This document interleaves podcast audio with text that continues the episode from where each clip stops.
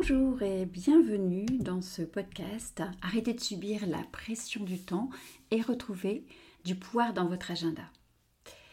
Vous sentez-vous débordé, hein, toujours en manque de temps, inquiet de ne pas arriver à tout faire? Les journées de 24 heures ne vous suffisent pas? Avez-vous l'impression que vous n'avez jamais de temps à vous consacrer à ce qui a du sens pour vous? Vous faites partie peut-être de ceux qui travaillent le soir ou le week-end pour vous mettre à jour. Peut-être avez-vous l'impression à la fois d'abattre des montagnes et en même temps de brasser du vent. Vous sentez-vous frustré et peut-être même jaloux de ceux qui arrivent à consacrer du temps à ce qui est important pour eux. Dans ce podcast, je vous donnerai des secrets pour être zen et fier de vous. Retrouvez du pouvoir et de la liberté dans votre agenda. Merci d'écouter le podcast sur la chaîne Développe ton zeste. Je suis Géraldine Lanier, coach et psychopraticienne en libération émotionnelle. Je vais aborder ce thème en trois parties pour vous permettre de cheminer sur votre propre plan d'action et votre réflexion. Tout d'abord, nous nous interrogerons sur votre objectif, car quand on n'a pas d'objectif, eh bien, on ne risque pas d'y arriver. Hein. Il n'y a de bon vent que pour celui qui sait vers quel port il doit se destiner.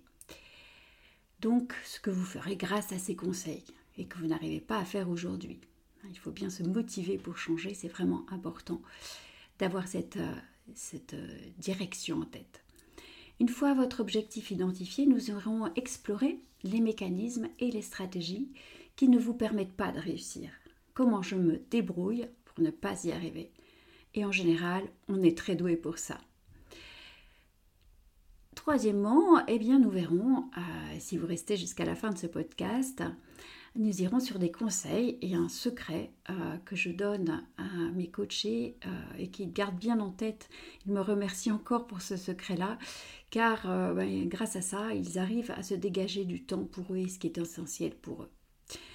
Donc, euh, bah, si euh, vous euh, vous sentez concerné par tous ces questionnements, restez avec moi et nous allons commencer à cheminer.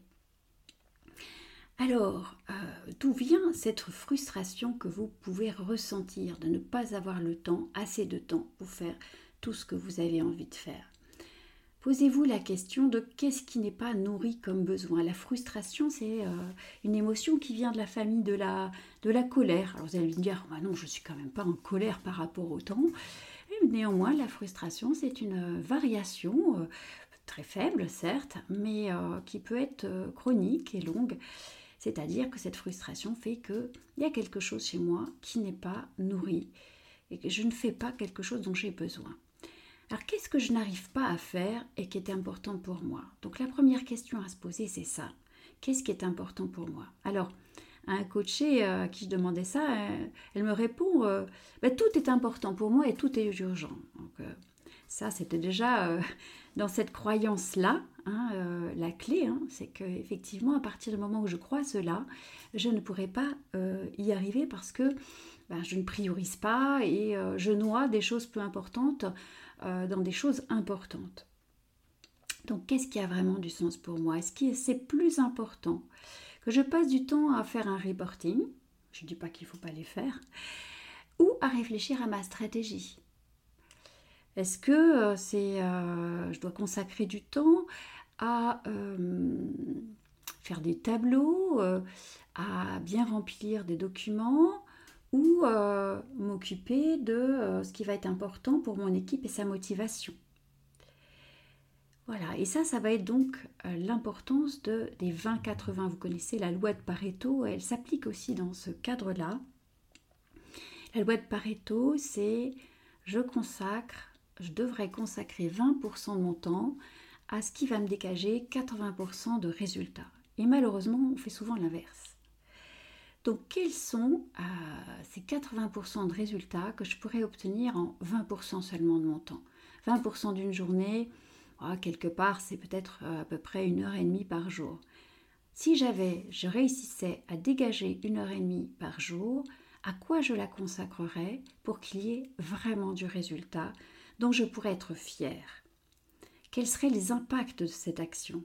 Est-ce que ces impacts seraient longs Est-ce qu'ils auraient une valeur ajoutée par rapport à ma mission ou par rapport à ce qui euh, vraiment a du sens et du fondement pour moi? Parce qu'à partir de ce moment-là, je vais aussi, en faisant ça, trouver ou retrouver de la motivation. Parce que quand on fait des tâches toute la journée, qu'on les enchaîne avec plus ou moins de sens, eh bien la motivation aussi, elle commence à s'émousser. Et il suffit parfois de sa journée, vous avez dû le constater, euh, il suffit parfois d'avoir fait pendant une heure, une heure et demie quelque chose qui a vraiment du sens, et vous retrouvez euh, cette énergie qui vous manquait et qui va vous permettre d'absorber dans les autres moments de la journée bah, toutes les petites choses que l'on subit hein, dans le temps euh, et qu'on est obligé de faire pour notre mission. Donc, euh, si je choisis en plus, euh, dans ce qui a du sens pour moi, des euh, activités où il y a de la création, de la créativité, je vais maximiser cette motivation à me dégager du temps parce qu'on sait que tout ce qui va être de la création va donner un sentiment de contrôle et un sentiment de réalisation, qui sont vraiment deux sentiments très importants où nous récupérons de la liberté et de la puissance. Donc, réfléchissez bien à qu'est-ce qui a du sens, mais qui en même temps est dans l'ordre de la créativité et vous donne un sentiment de contrôle. Une fois que vous avez défini ce qui a du sens pour vous, ce qui est important, et ça, ça peut prendre du temps, hein, vous pouvez, euh, voilà, c'est pas forcément cinq minutes que vous allez trouver ça, mais ça peut être comme ça, un leitmotiv euh, régulier que vous avez, ça peut être aussi euh, lors d'une méditation, euh, vous arrêtez un peu le flux de vos pensées, en tout cas vous le ralentissez, vous laissez reposer euh, vos pensées et puis euh, qu'est-ce qui émerge? C'est souvent comme ça d'ailleurs que ça émerge. Ou alors vous allez repérer vraiment ce qui vous frustre en disant bah, qu'est-ce que je n'arrive pas à faire et que je reporte tout le temps? Et je me dis à la fin de la journée, c'est dommage, j'ai pas pu travailler sur cette stratégie-là, j'aimerais tellement le faire, mais j'ai jamais le temps, c'est pas possible et notez cet euh, objectif ou cet élément important. Voilà, quand vous avez euh, enfin votre facteur de motivation, cet élément important pour lequel vous voulez dégager de l'espace dans votre agenda, bien je sais que ce n'est pas suffisant. Et, bien souvent, voilà, certains savent ce qu'ils voudraient faire, mais ils disent mais c'est vraiment pas possible, je ne peux pas. Certains vous diront même vous ne vous rendez pas compte de tout ce que j'ai à faire, ce n'est pas possible, je n'ai pas le temps. Pourtant, vous savez bien que certains y arrivent. Alors comment font-ils? Mais d'abord, nous allons nous intéresser à comment vous faites pour ne pas y arriver. Je vous dis vous, mais j'en fais partie hein, et je connais aussi bien mes stratégies. L'intérêt de connaître ces stratégies, c'est de pouvoir euh, les désamorcer. D'accord? C'est-à-dire qu'on va parfois euh, se voir faire, se voir démarrer, mais on peut les arrêter. Si on n'est pas conscient, on ne peut pas les arrêter. On est victime hein, d'une répétition, d'un mécanisme, d'un schéma que l'on connaît bien et qu'on le fait peut-être depuis, euh, des années. Alors, euh, comment observer ces stratégies? Il y a plusieurs sortes de stratégies. Il va y avoir ce que je me raconte, c'est-à-dire euh, les pensées hein, que je vais avoir pour ne pas faire ce pourtant, ce qui est important pour moi, ça paraît paradoxal, puisqu'on devrait se dire, bah, si c'est important pour moi, je vais tout faire pour le faire, mais vous savez bien que malheureusement, il y a des mécanismes qui font que on ne le fait pas. Donc, qu'est-ce que je vais me raconter? On va aller regarder de, ce côté-là des pensées. On va ensuite aller regarder au niveau de nos émotions, ce que nous ressentons. C'est aussi euh, une porte d'entrée. Et puis, qu'est-ce que nous faisons? Quelle stratégie euh, comportementale nous développons pour ne pas trouver le temps euh, de faire ce qui est important pour nous et donc de continuer à entretenir bah, cette frustration et, entretenir aussi ces pensées de bah, finalement je, je suis débordée, je suis victime de mon agenda et je ne trouverai pas de solution. Alors d'abord, qu'est-ce qu'on se raconte? Et Ça, ça dépend de vous. Euh, ce que vous pouvez vous raconter, euh, ça va dépendre vraiment de, votre profil. Euh, on peut déjà se dire, et peut-être certains le, font, c'est je vais d'abord commencer par les petites choses. Vous savez, ces 10 de tâches qu'on a, on est très content de les barrer les unes après les autres. Et je me dis, j'aurais plus vite fait. voilà, une fois j'aurais fait toutes ces petites choses, je pourrais enfin me consacrer à ce qui est important pour moi. Mais ça, c'est ce qu'on appelle le tonneau des Danaïdes, c'est-à-dire un tonneau qui, euh, ben, vous avez beau le remplir, il se vide toujours parce qu'il est percé. Hein. Et, euh, et, donc la journée peut se remplir indéfiniment de petites choses, ce qui fait que jamais n'arrive le moment où vous avez le temps pour le faire. Et en général, on va décaler ces petites choses jusqu'à jusqu'au soir. On se dit ah mais oui le soir, il y aura moins de monde au bureau, je vais enfin pouvoir me consacrer à euh, ce qui est important. Puis arrive la fin de la journée, vous êtes fatigué, euh, d'autres incidents sont tombés plus urgents à traiter et vous allez reporter ça au lendemain. Et c'est la fameuse procrastination que, que vous connaissez, hein, c'est-à-dire que j'ai tendance à reporter les choses. Donc c'est la pensée de, je crois, hein, c'est la croyance que si je m'attaque euh, à toutes les petites choses, euh, je serai plus tranquille pour faire les grandes choses. Voilà, donc ça c'est vraiment une croyance euh, ben, juste qui va vous empêcher de vous attaquer aux grandes choses. Il y a une autre croyance qui est que ça n'est pas bien de s'occuper d'abord de ses priorités et qu'on doit se mettre au service de celles des autres. Ça, ça arrive souvent chez les personnes que j'accompagne qui sont dans des activités de service, la communication, le conseil, euh, les RH, où euh, dans le fond, je me dis, ma mission, c'est euh, d'aider les autres. Avec cette croyance-là, finalement, vous n'avez plus de temps pour aider les autres parce que pour aider les autres, vous avez besoin de réfléchir à, euh, meilleures manières de les aider, vous avez besoin de vous euh, renouveler, de vous documenter, euh, d'approfondir les sujets pour pouvoir bien les renseigner. Mais à force de répondre en temps réel à leurs demandes, qui ne sont d'ailleurs pas toujours si importantes, eh bien vous n'avez plus le temps pour ça. Donc en voulant aider les autres et en vous mettant après, vous n'aidez pas les autres. Donc c'est une croyance qui est euh, erronée. Hein, d'abord je m'occupe des autres et moi après, puisque en fait il n'y a jamais de temps pour vous occuper de vous. Ça c'est souvent lorsqu'on a un driver euh, fait plaisir, hein. mais aussi c'est l'écueil des activités de service. Donc pensez bien que d'abord je dois aussi m'occuper des autres pour pouvoir bien m'occuper. Euh, m'occuper de moi, par exemple, pour m'occuper des autres correctement ensuite. Et puis, euh, je le ferai quand j'aurai du temps, quand je serai plus au calme. Ça rejoint un peu ce que je vous ai dit au départ. J'attends d'avoir le moment idéal, mais ce moment idéal n'arrive jamais. Donc, euh, observez bien toutes vos pensées. On peut aussi être attentif aux émotions. Comment est-ce que je me sens en fait euh, dans ma journée hein? Vous pouvez prendre la température. Est-ce que je suis anxieux? Est-ce que je suis impatient, irritable? Ça, c'est certainement des indicateurs de euh, ma façon de gérer le temps ne me convient pas. Je subis le temps, personne n'aime subir les choses, hein. nous avons tous besoin de liberté et d'avoir ce sentiment de contrôle. Donc ça peut être un indicateur pour vous que votre besoin n'est pas nourri et que ça vaudrait le coup de reprendre le contrôle en décidant enfin de vous consacrer à ce qui est important pour vous. Alors vous allez me dire oui mais comment? C'est bien facile ben, Ça ce sera en troisième partie, je vous expliquerai comment.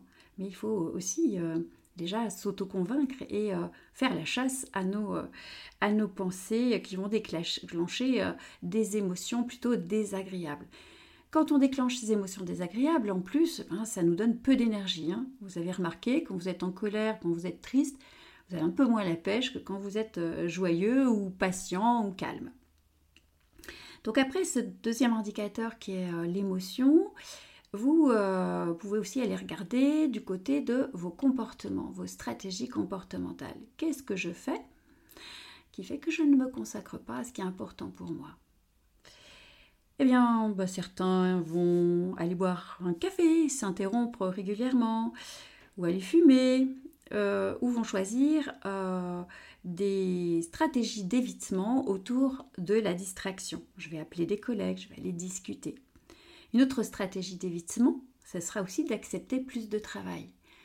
Hein, ça sera, euh, certains me disent, mais je ne peux pas euh, euh, me consacrer à ce qui est important pour moi parce que j'ai trop de charges de travail. Peut-être une des pistes, c'est peut-être vous faites-vous dans une stratégie d'évitement, bien sûr inconsciente, vous acceptez un maximum de travail, vous ne savez pas dire non.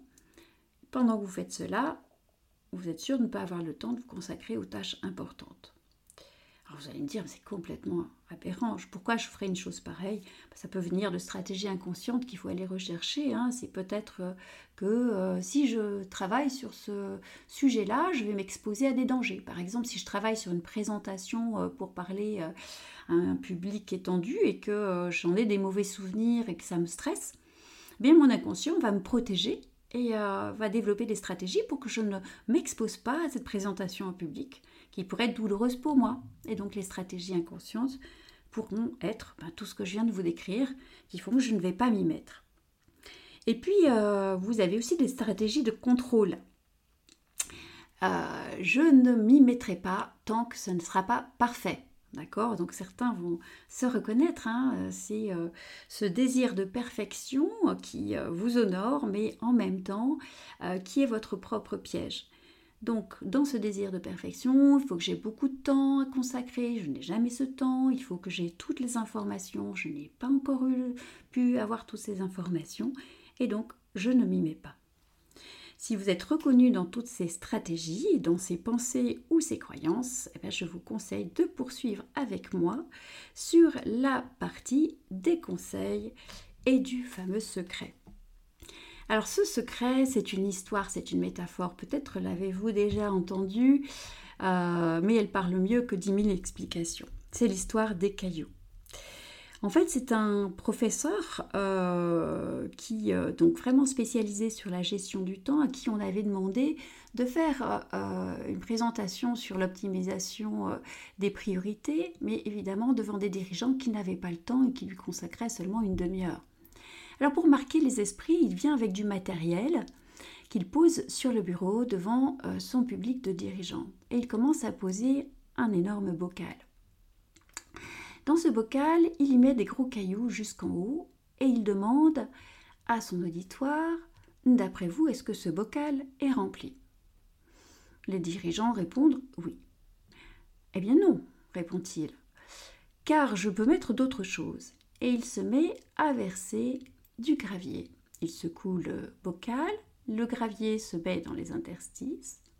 Il repose la question, d'après vous, est-ce que ce bocal est rempli? Et comme les dirigeants voilà, ont compris la manipulation, ils disent non. Et effectivement, le professeur va y mettre du sable, secoue encore, et le sable va se mettre dans les interstices du gravier. Puis-je encore en mettre? Oui, effectivement, et il va verser de l'eau. À ce stade, il ne peut plus rien mettre.